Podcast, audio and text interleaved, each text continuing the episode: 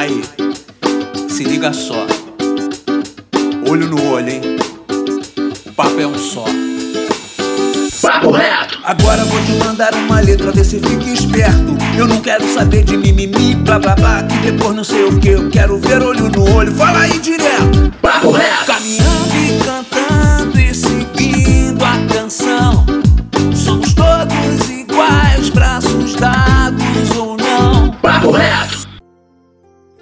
Fala, meu querido e minha querida, meu consagrado e minha consagrada, nosso jovem brasileiro. Hoje não tem dois papos, hoje não tem papo torto, hoje tem papo reto. Nosso maravilhoso podcast promovido pelo Instituto Reação. Minha voz está assim, tão seduzente, porque o nosso tema é sobre relacionamentos.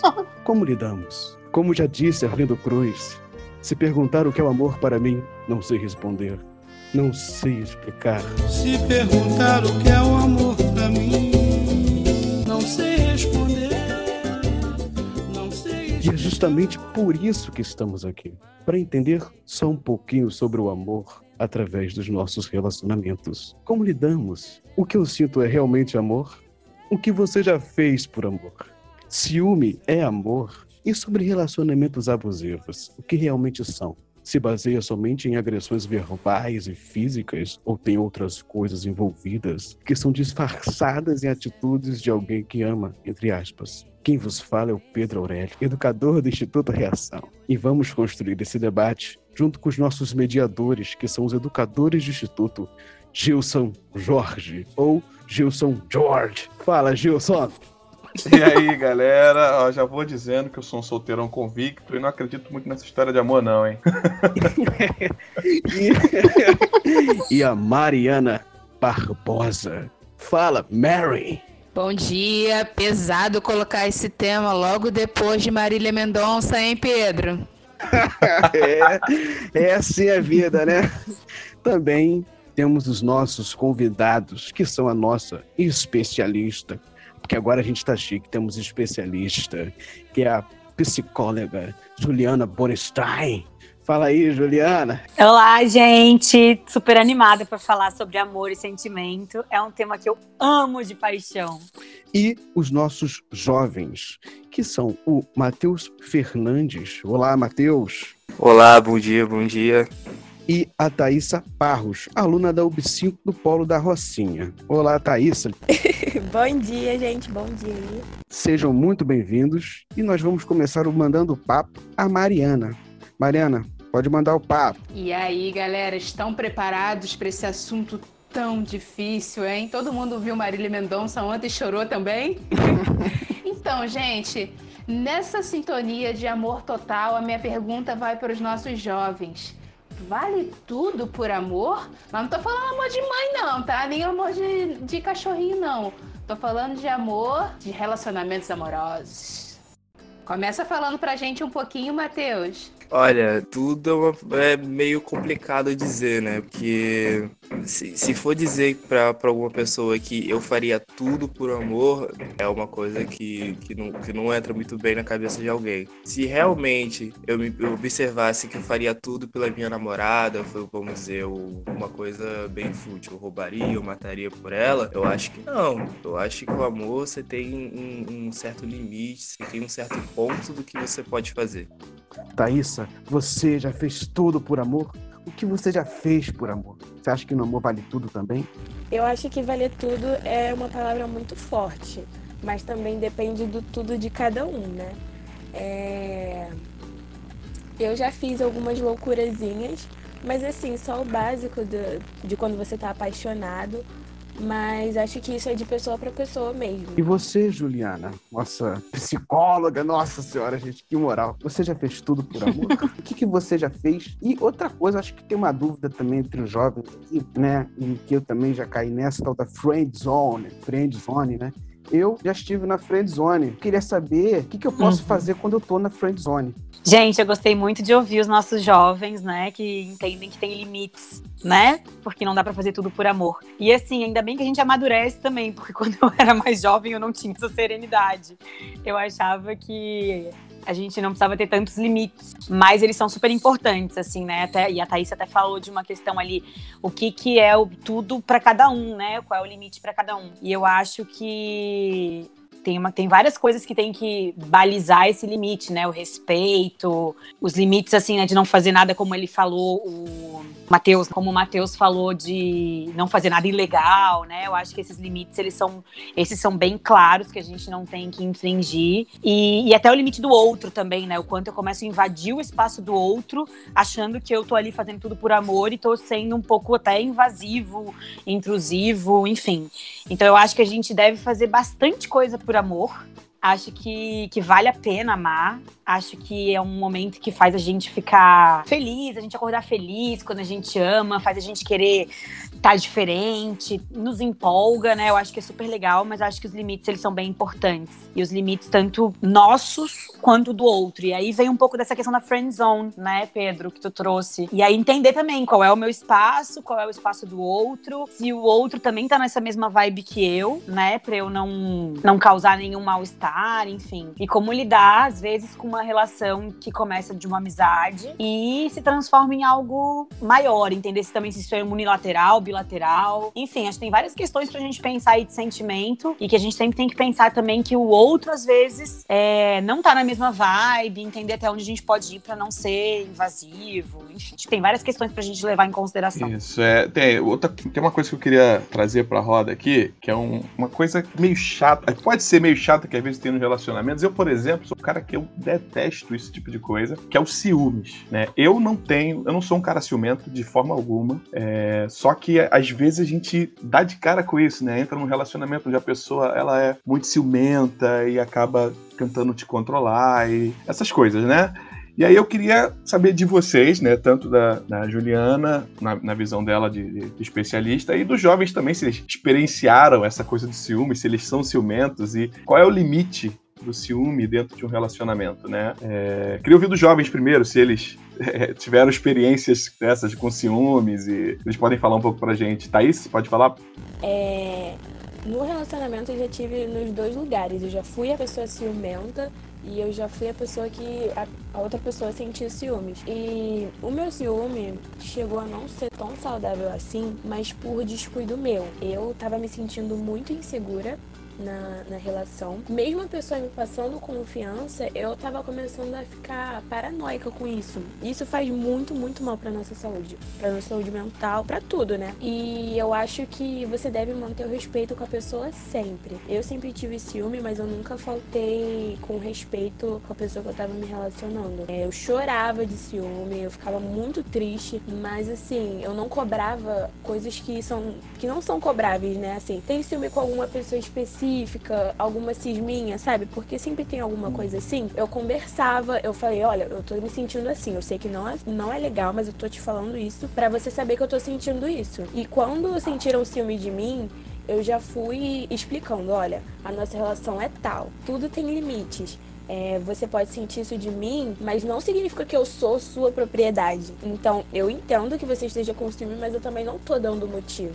Então é isso, você tem que passar confiança e os dois têm que se respeitarem nessa relação. Então, é, como a Thaís falou, eu também já estive nos dois lados, né?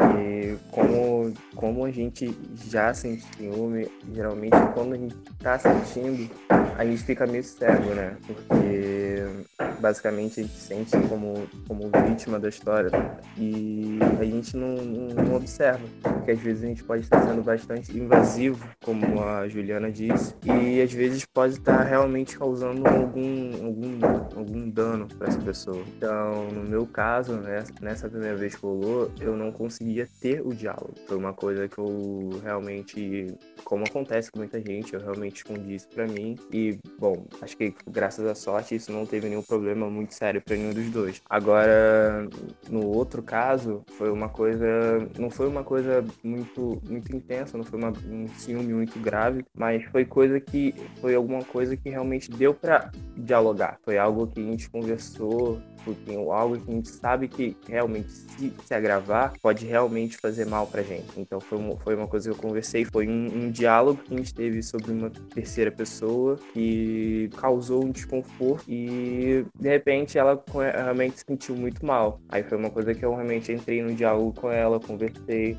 Olha, isso não tá legal, isso de esconder não tá muito certo. E, tipo assim, pra mim, a questão do ciúme, se ela, a partir do momento que já tá incomodando, já está ferindo, isso pra mim já, já tá errado. A partir do momento que não tem o diálogo, eu acho que isso já se torna algo invasivo.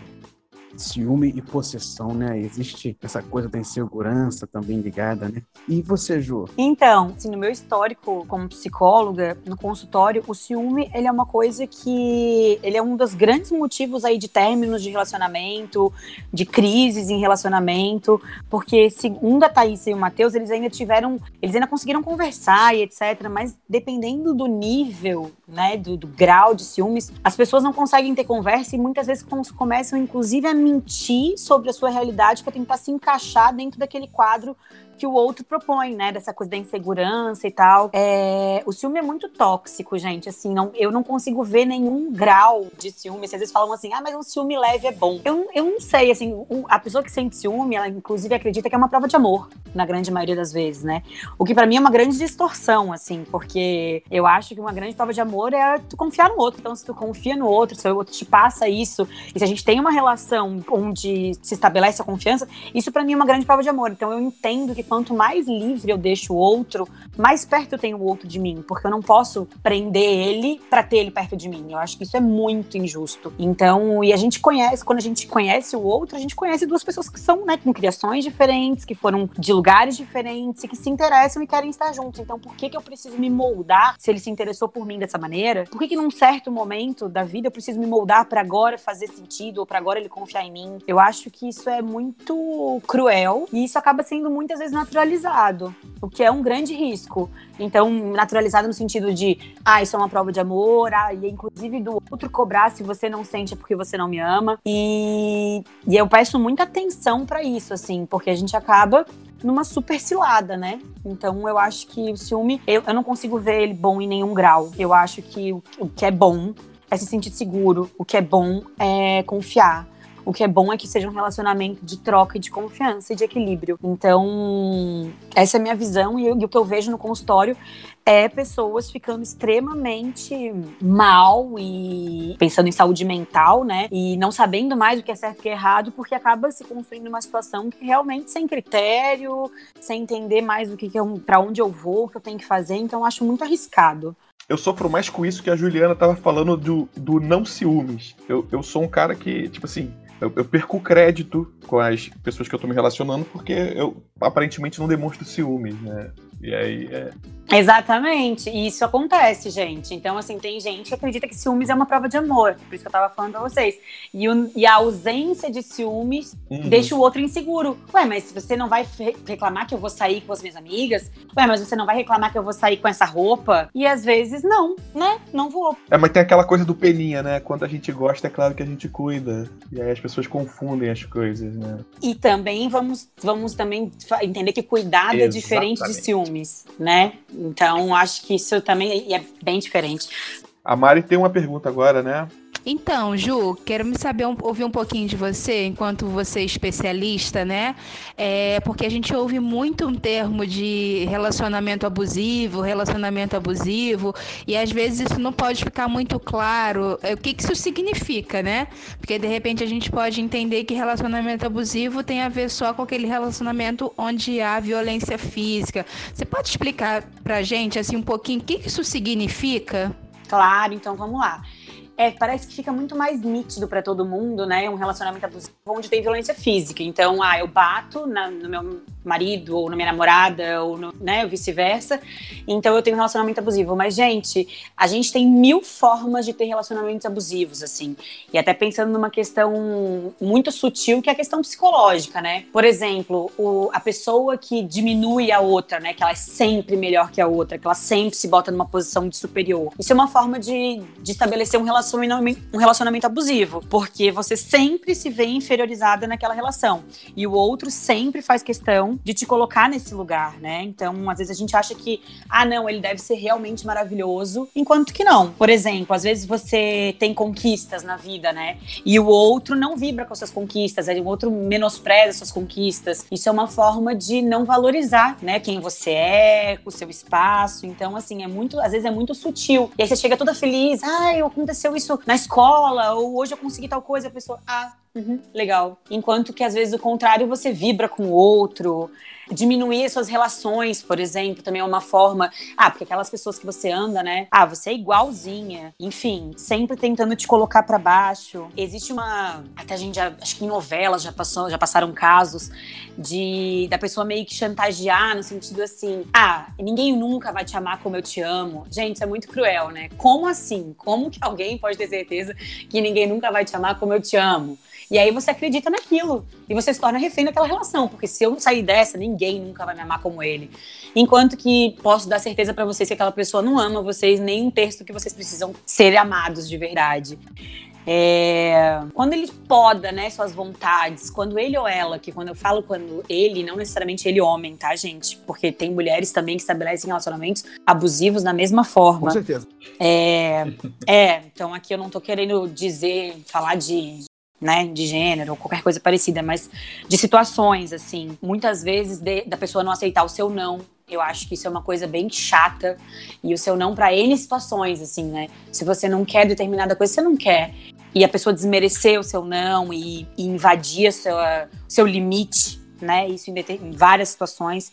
Acho que é uma coisa bem, bem complicada. E aí você muitas vezes, por medo, aceita, entre aspas, né? Cede, é, enquanto que o relacionamento não pode. O medo, ele não tem que fazer parte, né? Assim, ele não tem que reger seu relacionamento. Essas vontades, elas têm que ser, tem que fluir. O outro pode aceitar ou não, mas tudo dentro do respeito, do, da, da, conversa, não da imposição. Uma outra coisa que eu vejo bastante é o controle da vida do outro, né? A gente falou um pouco de ciúmes. É uma forma de ciúmes, mas uma forma também de manter o poder, né, sobre o outro.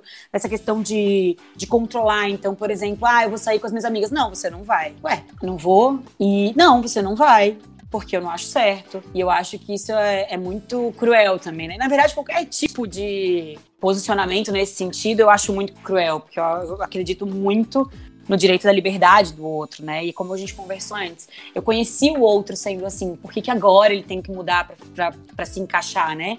Do jeito que eu acho que, que tem que ser. Ou desmerecer, né? Acontece muito, assim. Se eu vejo muito, ah, você é louca, você é louco, você é maluco. É, isso é uma forma de abuso emocional, né? Eu acho que. Por quê? Por que, que a gente tá conversando nesse nível? Então, acho que tem várias situações que elas são sutis, que a gente naturaliza e, e aprende a lidar e aprende. Não deveria aprender, tá, gente? Isso a gente deveria contestar e não aceitar e não aprender a lidar. Que não são físicas e são emocionais, são verbais, são psicológicas, que eu acho que são tão cruéis quanto, e às vezes até mais cruéis, porque a gente não consegue entender o que está acontecendo e a gente acaba se moldando para dar conta dessa situação, enquanto não tem que acontecer.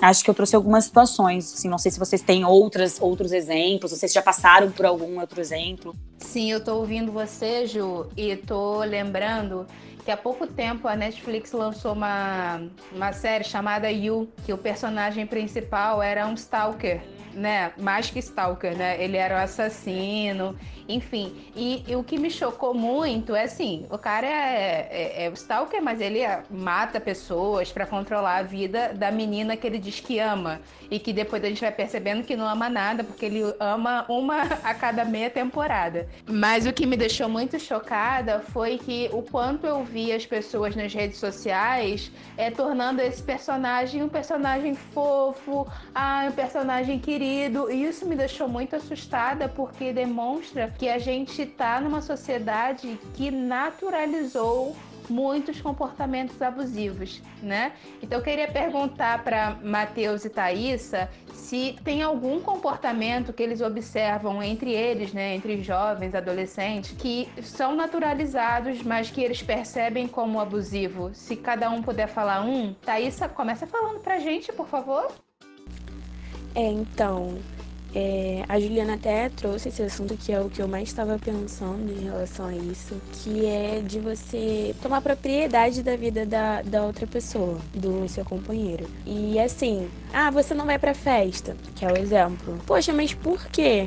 Aí a pessoa vai entrando na sua mente falando: Cara, se você for, você vai estar faltando respeito comigo, com o nosso relacionamento. Então, se você for, eu vou pra outra festa também. E isso é uma forma de manipular. Eu já vi acontecendo no meio da, das minhas amigas, não foi só com uma amiga. E eu acho isso muito triste. Mas quando acontece, a gente tenta alertar a pessoa. Mas infelizmente, na maioria, a pessoa não enxerga que aquilo está sendo um relacionamento abusivo. Isso já aconteceu comigo também, de, de não enxergar. E mesmo com as pessoas avisando, a gente tenta imaginar aquilo que a gente quer ver, né? E, não, isso não está acontecendo comigo. Quando na verdade está acontecendo. Quanto a você, Matheus? Eu acho que nessa questão eu vejo muito no meu ciclo de amigos a questão de invasão de espaço. Quando eu digo invasão de espaço, eu quero dizer que a partir do momento a pessoa, como a Juliana disse antes, é a questão desse controle, mas, mas esse controle geral, tipo, como acontece muito, é as pessoas ficarem olhando as mensagens no celular de outra pessoa. Tipo, eu acho isso uma invasão bem sinistra, assim, porque a pessoa basicamente controla, vê com que, o que e com quem você fala e controla isso. Eu acho que é bem entra até no, na questão de ciúmes, como a gente já tinha conversado antes, e basicamente a pessoa se torna um peso nas suas costas, a, a, além do que um parceiro. E a pessoa basicamente não te deixa respirar. E aí que entra a questão psicológica, né? Porque a partir do momento que você não pode fazer nada do que você já fazia antes, é tudo controlado, é tudo manipulado por essa pessoa, eu acho que aquilo vai te sufocando né, com o tempo. E eu acho que é aí que entra essa questão de relacionamento relacionamento abusivo. É, você falou um negócio muito interessante, que foi o caso de você olhar o celular do outro, né? E muitas vezes quem faz isso acaba interpretando de uma forma errada aquilo que tá vendo, para favorecer aquela suspeita que ela tem. Para validar, né? Exatamente. Tô com ciúme de alguém, do meu marido, da minha esposa, namorada, namorada, vou lá no celular, vejo uma mensagem e entendo aquilo como suspeito. Pronto, já tá me traindo. Aí eu já começo a fazer esse tipo de, de afirmação e isso começa a complicar todo o relacionamento e muitas vezes não é nada daquilo. Essa observação que eu queria fazer, tenho uma vontade aqui, agora eu vou passar para o Gilson, que a próxima pergunta é dele. Valeu, Pedro. É, então, é, vocês falaram aí dessa coisa do, dos abusos, né, que, que acontecem, mas é claro que a gente experimenta esses abusos de forma diferente entre os gêneros. Né? As mulheres experimentam esses abusos de uma forma e os homens experimentam esses abusos de uma outra forma. Mas não são os abusos, né? Em tudo é, no que diz relacionamento, a gente observa algumas diferenças entre os gêneros, principalmente nas expectativas. Quais são as diferenças nas expectativas é, de um relacionamento entre meninas e meninos, né? Como é que é isso? Como é que são essas diferenças? Tanto nas é, expectativas quanto nas outras coisas que a gente comentou aqui, né? Olha, eu acho que cada vez isso talvez venha diminuindo um pouco, tá? Com o tempo, assim. Acho que a gente, né, principalmente as mulheres, vêm buscando essa coisa de do nosso espaço, né, enquanto mulheres, no espaço que a gente tem os mesmos direitos, as mesmas possibilidades e tal, mas a gente ainda vive num mundo machista, né, numa sociedade que ela ainda foi construída um repertório muito voltado para o homem ter iniciativa, para as meninas esperarem, se as meninas tiverem iniciativas, aquilo às vezes ela é vista como um, ah, que a menina é meio atirada, muito solta, enfim, eu acho que a gente ainda não vive um equilíbrio, né, nesse sentido. E aí, diante disso, eu acredito que as expectativas andem junto com esse desequilíbrio de postura mesmo. Eu, enquanto que a gente tem aí uns ditados populares bem cruéis, né? É que agora eu não lembro eles certinhos, mas segura... Segura suas cabritas que meu bode tá solto. Gente, exatamente. de uma crueldade. Caraca. É um uhum. horror, né? Se vocês pensarem assim, olha, é um horror. E, mas assim, é um horror e as pessoas realmente acreditam nisso, né? Então, assim, acho que tem diferença nesse sentido, né? Onde um pode o outro não pode. Hoje eu tenho atendido muitas pessoas no consultório que vêm falando assim: ah, hoje eu, a criação do meu filho tem que ser diferente do que foi do meu marido do que foi dos meus irmãos, do que foi a minha. E eu acho isso muito legal, assim, que a gente consiga realmente construir uma sociedade onde os homens têm, né, não, não, não sejam preparados para o trabalho e as mulheres para casa, onde as mulheres e os homens têm os mesmos direitos mesmas possibilidades. Então, e aí, consequentemente, os relacionamentos também vão ser mais equilibrados, né? Porque a gente não dá mais para ter esse momento, esse, esse relacionamento retrógrado como era, como sempre foi. E agora já tem muito choque, já tem muito conflito, porque as pessoas já se questionam. Até a época das nossas mães e tal, tinham menos questionamentos, mas agora já é mais difícil aceitar esse tipo de postura. Então, eu acho que a gente ainda vive um momento que é desigual, mas que a gente vem buscando a igualdade, e diante disso, as expectativas também são desiguais, e acho que é algo nesse sentido. Eu- a, a Juliana falou uma coisa muito interessante, que é de um comportamento esperado das mulheres e também um comportamento esperado dos homens, né? E quando foge desse comportamento esperado, como é que é isso, né? Por exemplo, essa coisa da- das meninas tomarem iniciativa. Se uma menina toma iniciativa, ela é considerada uma menina dada, o que, que é isso, né? Como é que essa menina é considerada depois? E o menino também, ele tem que estar pronto o tempo todo, ele tem que estar preparado, pegar todas. Ele, ele não pode dizer não para uma menina. Eu queria que vocês, jovens, comentassem essa diferença, né? Começando pela Thaísa. É, então, em relação a menina tomar iniciativa, eu- isso é muito presente até no meu ciclo de amigos. A gente sempre tá debatendo essas coisas. Eu vejo de uma forma assim, se eu tenho interesse, eu vou tomar uma iniciativa. É a mesma coisa para os meninos. Se tem interesse, é, eu acho que é de quem tem interesse, entendeu? Às vezes a pessoa pode ter interesse em você também, e também não. E em relação aos meninos, é, já aconteceu com os meus amigos. Uma menina tomou essa iniciativa com um amigo meu.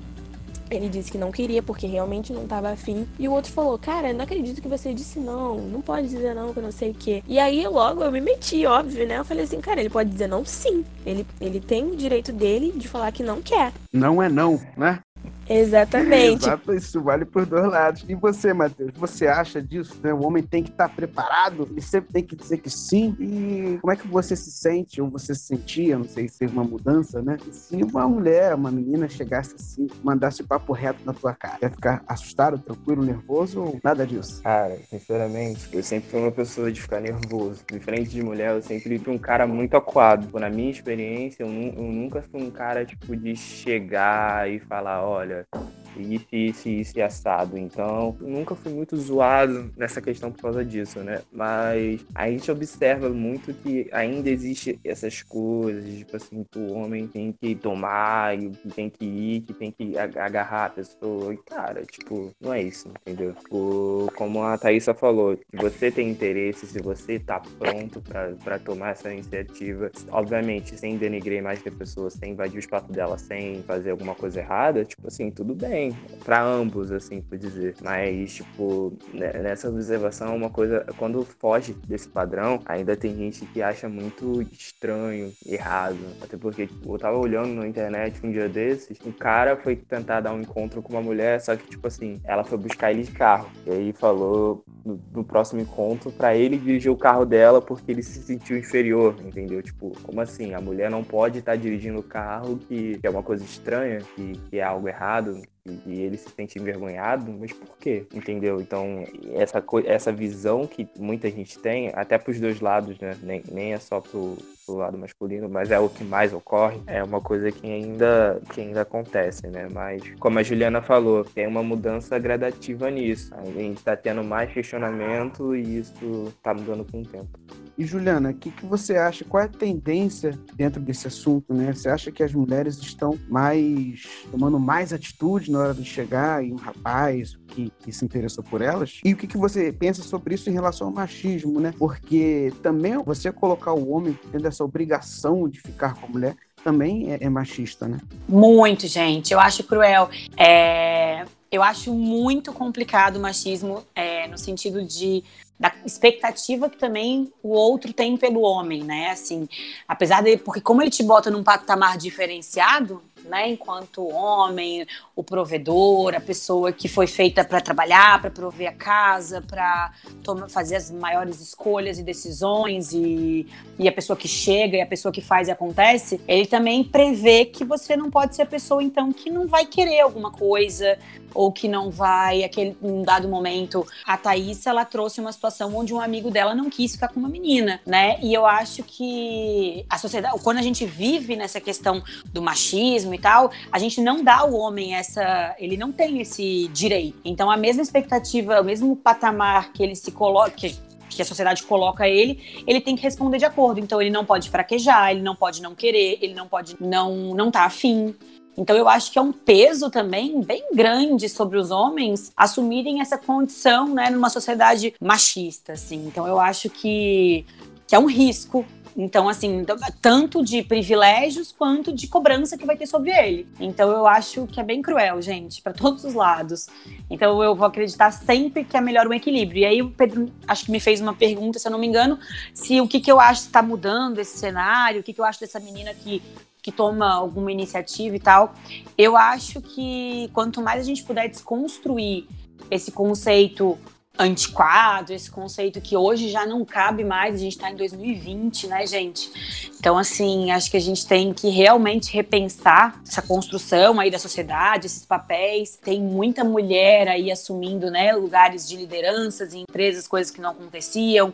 Tem muita mulher assumindo. A gente vai pensar, nossa medalhista olímpica de ouro aqui no Reação. Ela é uma mulher, então a gente vem ocupando vários espaços e eu acho que diante disso também ganhando a oportunidade de, se eu estou interessada em alguém, eu dar a minha, minha demonstração, né? Desde que eu me sinta à vontade, óbvio, né? E aí também não é uma cobrança. É, se eu quero e se eu me sinto à vontade e com respeito, por que não? Então eu acho que quanto mais a gente puder se sentir empoderada nesse sentido, seguras para fazer. E óbvio, eu acho que o limite é sempre o respeito aí, tanto para o homem quanto para a mulher, né? Eu acho super importante. E eu acho que tem que ser naturalizado. Isso é uma coisa que tem que ser naturalizada, sabe? Não vista como aquele ditado popular que a gente citou agora há pouco.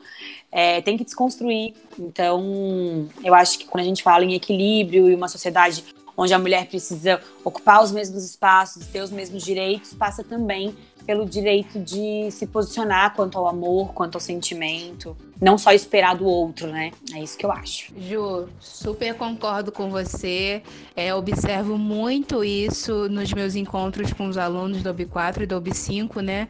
Como que ele. Como que é, essa discussão sobre o machismo, é claro que a gente tem que discutir o tempo todo sobre a perspectiva da mulher, né? Enquanto que isso prejudica a vida dela, mas também pensar enquanto que isso prejudica a confiança do homem homem, né?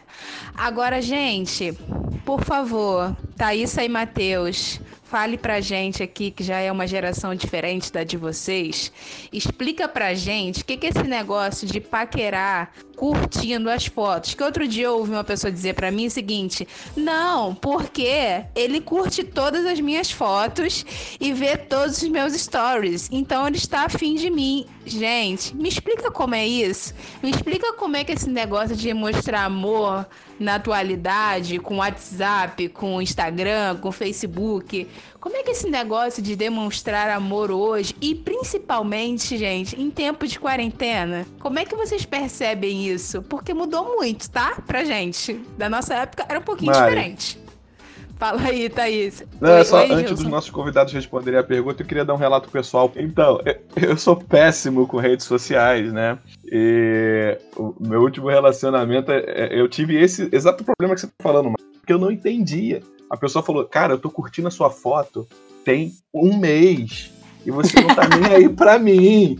E eu, como assim? Cara, eu só fui entender que ela tava afim de mim num site de relacionamentos. Que aí é direto, né? Se a pessoa tá ali, é porque, é porque eu não entendo essas indiretas, principalmente redes sociais. Sou péssimo com isso. Então eu queria muito ouvir de vocês e entender essa questão. Não, imagina o Gilson namorando com alguém e não posta a foto da é, menina. Não, Gilson, não, inaceitável. Não, inaceitável. E quando a gente tava namorando, ela que obrigava a postar as fotos. Porque eu não postava, mas ela ia lá e mandava, posta essa foto. Então, Meu Deus! Gilson, Gilson, tu é brabo, tu é brabo, Gilson. Muito bom. então, é, eu passei por situações muito parecidas também, do tipo, postava foto, mas eu não queria postar, não ligo para isso. Mas a pessoa com que eu tava, tipo, ficava meio bolada porque eu não postava foto, achava que eu não a amava, essas coisas, né? E uma vez eu até botei no Facebook, se foi em 2018, eu coloquei assim, relacionamento sério, pra pessoa ver, né? Porque eu não tinha, como eu não tinha colocado, como eu não colocava, ela a pessoa achava que eu tava, tipo, de paquera com é. outras, entendeu? Esse tipo de coisa. É. E fala aí, Thaís, você continua agora, responde então, essa pergunta. Então, foi uma boa pergunta, porque eu nunca nem tinha parado para pensar nessa questão de curtida e estar afim, né? Mas eu não sei, assim, não, não tem ninguém nem ensinando a gente. Eu acho que Já foi algo que veio se tornando em relação a curtir foda. Muito bom, gente, muito bom. Tipo assim, ah, porque fulano curte minha foto. Daí como que funciona? Eu vou lá no perfil dele, vejo uma fotinha. Pode ser a foto mais aleatória, tipo, não precisa nem ser a última foto que a pessoa postou.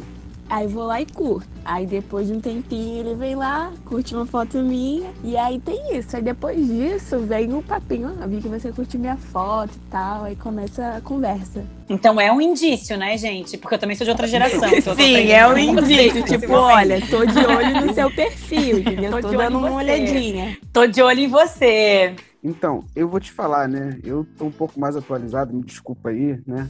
Mas. Não, fica à vontade. Né? Mais que o Gilson aí, né? Eu ah, também, sai fora, tá? Assim, eu, eu sou de outra, ah, de outra geração. Tô muito bem. Eu uso esse recurso da Thaísa, que é tipo, pô, a menina curtiu minha foto, vou curtir a dela lá, pá. Depois, né, pá, vou lá no Message, tá ligado? Aí vou lá e pego o WhatsApp, aí é, é, um recurso também, é muito interessante essa estratégia. e você, Matheus, então, fala aí. Gente, eu até adorei a pergunta quando vocês falaram. E vocês estão. Eu não sei se vocês estão vendo essa questão do Facebook nessa questão de curtidas, né? Tem o curtida normal, o coraçãozinho. Meus amigos, eles têm uma questão para dar em cima de alguém. Como funciona? A curtida normal não, é, não quer dizer nada demais, é só uma curtida de foto. A partir do momento que você só coloca coraçãozinho nas fotos dessa pessoa, quer dizer que você tem um interesse. Agora, se a pessoa não notar, ela realmente, assim, parece que tá dormindo. Você coloca, tipo, um, um, um uau ou um, uma cara zangada. Aí o que que acontece? A pessoa percebe, ela vai no, no, no message pra conversar com você e aí você desenvolve a conversa. Sim, é isso já aconteceu comigo. É, o garoto colocou um, um negocinho de raiva lá. E eu falei, é, oi, tudo bem? Por que, que você colocou raiva na minha foto? Ele falou, falou assim, ah, se eu colocasse e-mail você não ia me perceber. Eu falei, gente. Azul. Olha, gente, isso é muito bom, isso é muito bom. Vocês estão anotando, vocês estão anotando? Essa linguagem tá muito desenvolvida, tu ia falar, Gil?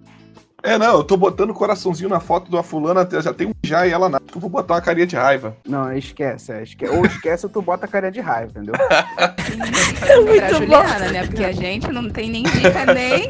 Não! Pra viver. Eu acho que tem que contar pra Mari, pro Pedro, pro Gilson. Tem muito mais histórias legais. Oh, eu só sei que nada assim. Ah. É, Thaís, vocês têm alguma pergunta? Não, nenhuma. E você, Matheus? Por enquanto, não. Não tô pensando em alguma aqui. É, a galera tá a galera especialista. sabida, né? A galera sabe tudo. Então, gente, é, a gente vai finalizar esse podcast com uma última pergunta. Né? Uma pergunta que, para todos vocês, eu quero, a gente quer a impressão de vocês, a gente, os nossos ouvintes, o que é um relacionamento saudável? Que caminhos a gente pode construir para um relacionamento saudável? Vou direcionar essa pergunta primeiro para Juliana. Gente, pergunta boa, porque a gente fala um monte de coisa aqui tóxica, um monte de coisa que machuca, e mas também aprendemos aqui a ver como que a gente se posiciona via redes sociais, achei legal. E que pergunta boa, assim, eu acho que um relacionamento saudável, ele tem que ser pautado, eu já falei essa palavra várias vezes, pelo respeito e equilíbrio, né? Eu acho que a gente tem que poder as mesmas coisas, a gente tem que ter expectativas muito similares, assim, e aí diante disso as cobranças, né, que elas sejam muito equilibradas. Acho que o que eu posso, o outro tem que poder também. E muito respeito, muito sentimento bom de afeto, amor, carinho, essa coisa do quem ama cuida, né, e o cuidado que a gente até já falou aqui, ser muito diferente de ciúmes, de cuidado mesmo, de querer o outro bem, de vibrar com as conquistas, de vibrar com, com as coisas boas, de estar junto nos momentos ruins também, né? Porque a vida não é só feita de coisas boas. Procurar não culpar o outro, sabe? Eu acho que, que isso é muito ruim. Às vezes a gente se dá conta e fala assim, ah, eu sou assim por sua causa. Não, gente, você não é assim por minha causa, é assim por, por sua causa, né? Eu acho que não botar no outro a culpa, culpa, culpa é uma coisa muito, muito, muito complicada de lidar. Então eu acho que eu acho que é muito bom amar, eu acho que é muito bom compartilhar a vida com o outro, desde que esse outro ele esteja na mesma vibe que vocês, que vocês confiem, a confiança para mim ela é a base, ela é o que vai manter esse relacionamento aí por muito tempo, porque eu não vou precisar fazer com que o outro seja outra pessoa. O que ele se apresenta para mim já é muito bom, já é muito legal. E respeitar essas diferenças, né? Eu acho que não querer moldar o outro. Enfim, acho que, que vale muito a pena amar e se relacionar. Mas acho que tem que ter tudo isso que eu falei em equilíbrio. E É isso. quanto a você, Matheus, fala com a gente o que, que a gente precisa para um relacionamento saudável. Cara, eu observo muito na questão até do meu relacionamento como uma das coisas principais do diálogo. Pra mim, diálogo é essencial em, em- em quase todas as questões, porque a partir do momento que você cria essa questão de confiança com a pessoa, essa insegurança que realmente vem do começo, ela vem se dissipando através dessa, dessa questão do diálogo. E conversando que você consegue entender basicamente os problemas de cada um, você conhece mais a pessoa com quem você é parceiro, entendeu? Então, pra mim, o diálogo é, é, é a questão que mais constrói o relacionamento, entendeu? E você, Thaísa, fala com a gente. É, foi a mesma coisa que o Matheus, né? O diálogo. E eu também penso muito em relação ao respeito, porque eu acredito que seja a base do relacionamento. É, então, para um relacionamento saudável, é sempre bom você estar conversando com a pessoa. Se alguma coisa não estiver legal, você comenta. Se estiver indo tudo bem, você também comenta. Você compartilha o que você está sentindo. E um respeitar o outro, né? Porque eu acredito que seja o principal pro relacionamento ir pra frente, sabe? Vocês têm mais alguma coisa a dizer? Juliana, Matheus, Thaísa, Mari, Gilson? Vocês têm alguma coisa a dizer? Ah, posso fazer uma pergunta? Acho que é Claro, pra vocês, faça. mesmo. É, nessa, nessa questão de mais madura, né? Ser realmente adulto, trabalhar, é, é como pra vocês, vocês veem essa questão de relacionamento à distância? Assim, porque vocês têm que dividir o tempo de vocês com o trabalho, com outras coisas que vocês devem fazer, e sim, e também essa pessoa que é parceira de vocês e mora basicamente longe. Então, eu queria saber como é a visão de vocês nessa E questão. digo mais. E digo mais, tem a quarentena agora, né? Quem não É, mora junto é, com, com realmente. seu parceiro, né, tem uma dificuldade ainda maior aí, né?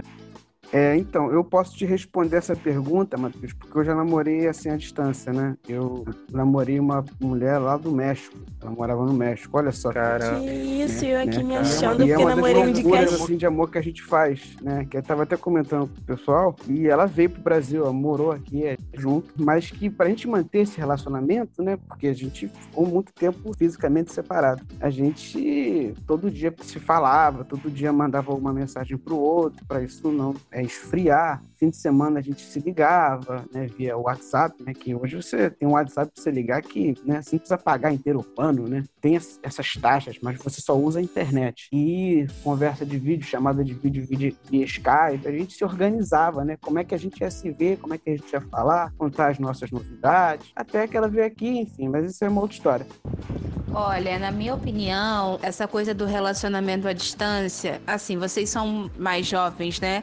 Agora, pra gente que já é de outra geração, que vive uma vida muito corrida, com muitas preocupações, a gente percebe que o relacionamento, ele começa a tomar uma proporção menor do que ele toma quando você é adolescente. Então, você percebe que o relacionamento não é que ele é menos importante, mas ele é mais uma coisa na construção da tua identidade. Então, quando você namora à distância, também tem aquela coisa de se manter vivo que é fundamental pro relacionamento, que é a saudade, o carinho, a vontade de estar perto, de ter coisas para conversar, para falar. E quando você vive próximo da pessoa o tempo todo, não necessariamente isso vai rolar o tempo todo. Então, o que eu diria é assim, aproveite essa saudade, né, permanente, é, essa vontade de estar junto sempre, ter, o que conversar, porque por mais que isso incomode, isso é fundamental para o relacionamento estar vivo. Sabe? Quando você não sente mais saudade, quando você não sente mais falta, quando você não, não, não pensa mais na pessoa, por que tá junto, né? É, e também aos poucos você vai percebendo, vai, vai aprendendo a administrar isso, coloca isso na tua rotina, que isso faz parte, é natural, é da vida, e vambora. Mari basicamente estruturou tudo que eu acabei de falar. Muito obrigado. Não, eu já vou vir do outro lado, porque eu sou um cara extremamente pragmático. Então, eu, o máximo que de, de distância que eu já namorei foi de um bairro, assim, né? Eu geralmente fico bem na, numa zona de conforto, né? Mas eu não sei se isso foi sorte ou se isso é realmente o que eu procuro. Mas eu não, eu não tenho essa experiência de, de ter namorado à distância, né? Eu falei, sou péssimo com redes sociais. Pode ser que não dê certo, mas ainda não me aconteceu, né? Enquanto a você, Ju, Thaís, vocês querem comentar? Ah, eu já namorei, na verdade, casada, né, de Florianópolis, e eu conheci meu marido lá, e ele estava um mês para vir para o Rio, e ele veio para o Rio. Mas foi um período bem interessante, assim, acho que a gente ficou uns oito meses na distância, Florianópolis-Rio, eu acho que isso fortaleceu bastante, assim, foi, foi bem interessante para minha decisão de vir para cá. É, tinha muita saudade, tinha muito. Naquela época, acho que a gente falava pelo MSN. É, hoje, até as distâncias podem ser menores, né? Dadas por todas esses esse, essas mídias que a gente tem hoje, né? Essas formas de a gente se ver e se fazer videochamada e etc. É, isso, quando eu namorei com ele fazem 13 anos, não tinham tantas. Mas eu lembro que isso acho que deixou a gente muito fortalecido na época, assim, até para a decisão de vir para cá. E eu acho que esse sentimento da saudade, do querer estar junto, do querer ligar quando chegasse em casa, acho que foi, foi, foi bem legal, assim, na, na época. Durou uns oito meses, depois eu vim pra cá. Eu, eu lidei muito bem, assim, não era sofrido, não. Era legal. Não sei se fosse por mais tempo se seria tão legal, mas, mas foi legal. E você, Thaís, você quer colocar alguma coisa no programa aqui? Não, acho que não tem nada para comentar, não. Tá. Então, vou encerrando aqui esse podcast com. E eu queria assim botar aqui, né? Um trechinho de uma música, né? Tony Braxton, né? Unbreak my heart. Unbreak my heart. Pedro, você tem que lembrar que esse podcast é pra Não, jovem, aí- cara. Sai dessa linha, trintão. Eu fiquei na dúvida se ele ia botar Whitney Houston. Bota Marília Mendonça, pô. Aproveitar e o. Não, Jesus que horror. Tá, então, muito obrigado, tá bom, gente? É, vocês têm mais alguma coisa a dizer? Não, gente, foi um super prazer, na verdade, participar desse podcast. É um assunto que eu gosto muito. Adorei ouvir a versão aí, os posicionamentos dos nossos jovens. Achei eles muito sensatos. Isso me dá uma ponta de esperança. Então foi um prazer estar aqui com É vocês. isso aí, a juventude não está transviada, como já diria o Luiz Melodia. Agora eu vou citar música direto aqui, gente, não adianta. É... É, muito obrigado. Eu vou encerrando esse podcast. Se você gostou, compartilhe. Compartilhe pelo Instagram, compartilhe pelo Facebook, ou Facebook, ou Instagram, né? ou Twitter, através das nossas plataformas. Apple Podcasts, Google Podcasts, Spotify e Deezer também. Então, muito obrigado. Valeu. Tchau. Tchau. Aí, se liga só. Olho no olho, hein? O papo é um só papo reto. Agora vou te mandar uma letra, vê se fique esperto. Eu não quero saber de mimimi, blá blá blá, que depois não sei o que. Eu quero ver olho no olho, fala aí direto. Papo reto. Sem essa de ficar me dando volta, confundindo, tá ligado? Já saquei, eu tô sentindo o pensamento, tá travado. Fala aí, mano, direto. Seu discurso sem ruído no trajeto. Papo reto. Caminhando e cantando.